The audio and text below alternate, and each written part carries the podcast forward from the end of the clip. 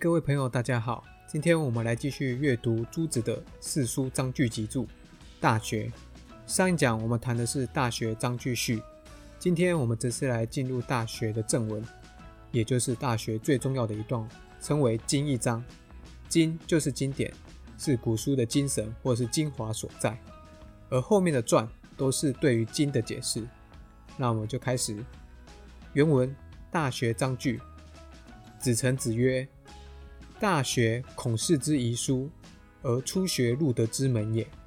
于今可见古人为学次第者，独赖此篇之存，而论孟次之。学者必由是而学焉，则素乎其不差矣。”解释：朱子一二成的意思，他们都认为修养自身的德性，就得参考先秦儒学的经典。但是先秦儒学的经典也不少，那究竟要以何者为第一本？这就成为一个问题。朱子和二程认为第一本应该以《大学》为主，因为《大学》对于自身的修养有一个阶段性的安排，一共分成八个阶段，所以有这样明确的区分，更容易让人进行道德修养。因此，《大学》适合作为第一本。阅读完《大学》之后，才能阅读《论语》《孟子》。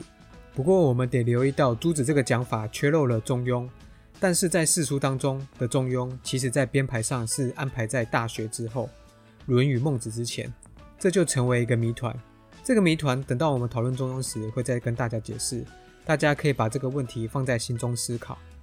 接着，《大学》原文：“大学之道，在明明德，在亲民，在止于至善。”朱子的解释：臣子曰：“亲当作心，大学者。”大人之学也，民民之也。明德者，人之所得乎天，而虚灵不昧，以具众理而应万事者也。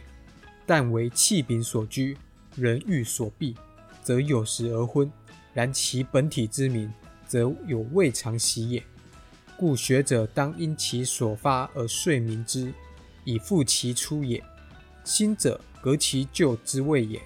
言既自明其明德，又当推及其人，使之亦有以去其旧染之污也。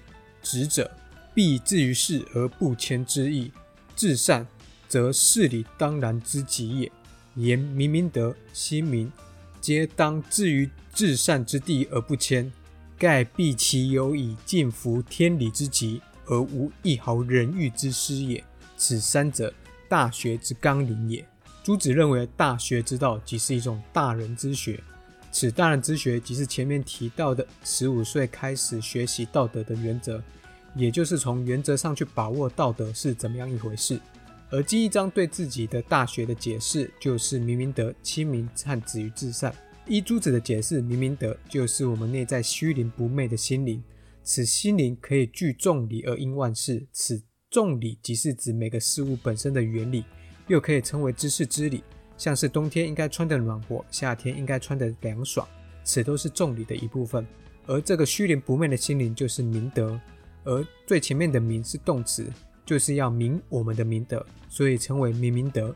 清明依朱子的意思解为心明，朱子认为心就是改革旧习的意思，也就是改过自新的意思。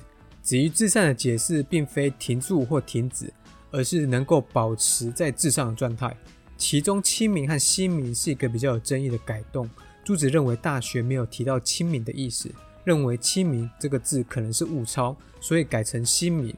但这个改动被后来很多儒者批评：知止而后有定，定而后能静，静而后能安，安而后能虑，虑而后能得。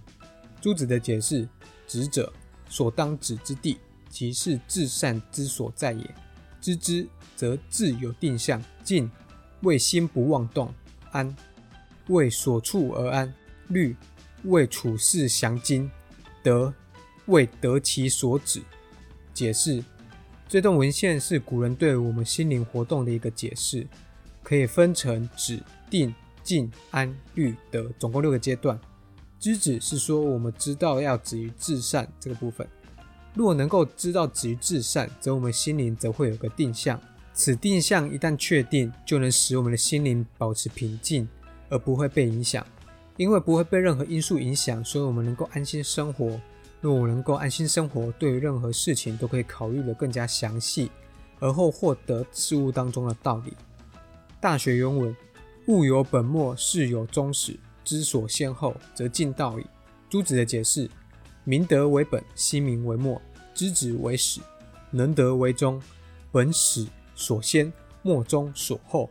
此节是上两节之意。解释：本末始终先后都有一个价值次序的判定。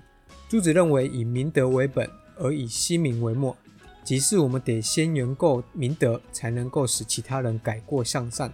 知止为始，能德为中，也就是心灵活动次序的说明。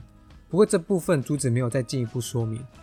大学原文：古之欲明明德于天下者，先治其国；欲治其国者，先齐其家；欲齐其家者，先修其身；欲修其身者，先正其心；欲正其心者，先诚其意；欲诚其意者，先治其知。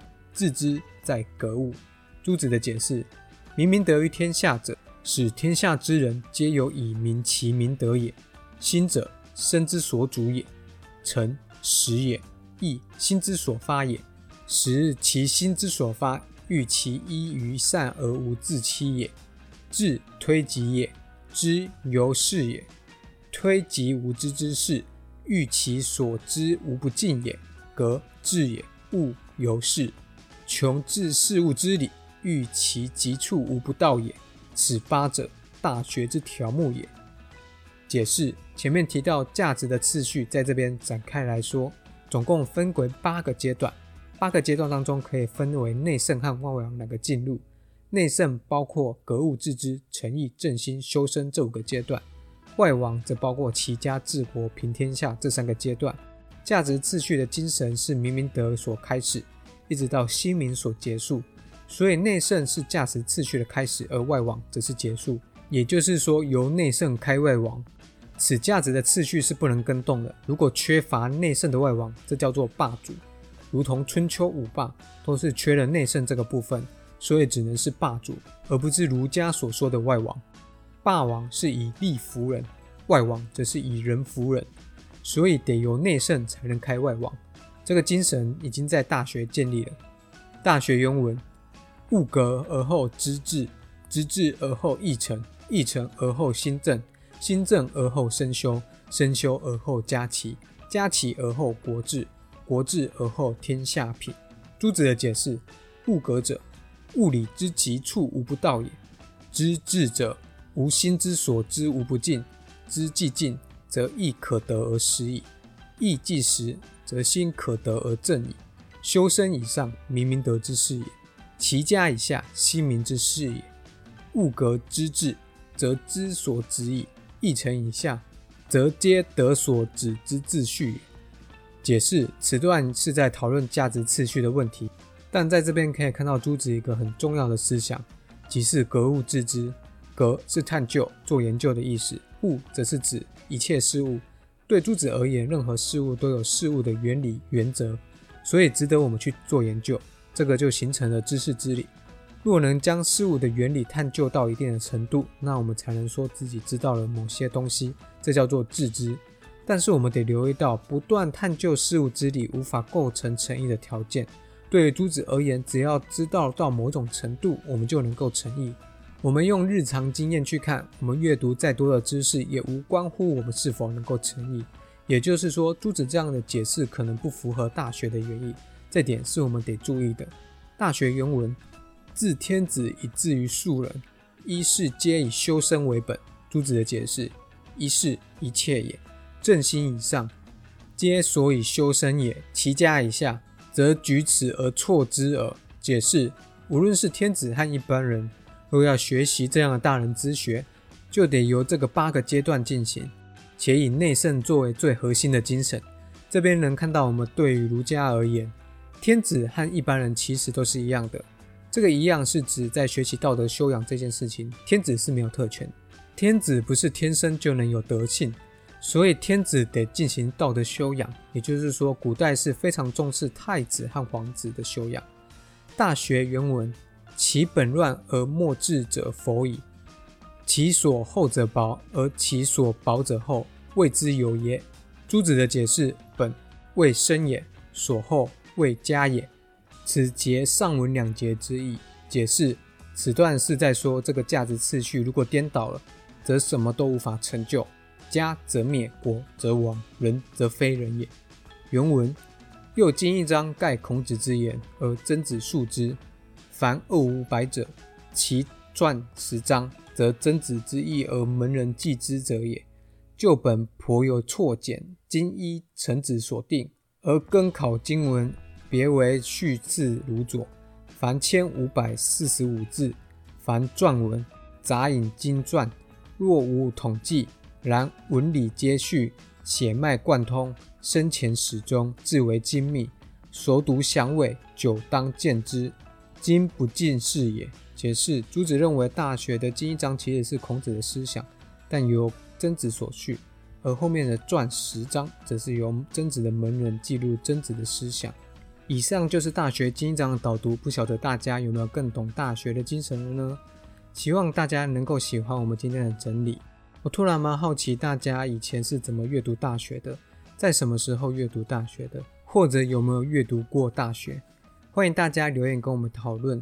今天我们这一讲就到这边结束，请大家不要吝啬的按下订阅或关注，并分享给其他有兴趣的朋友。我们下一讲再见喽！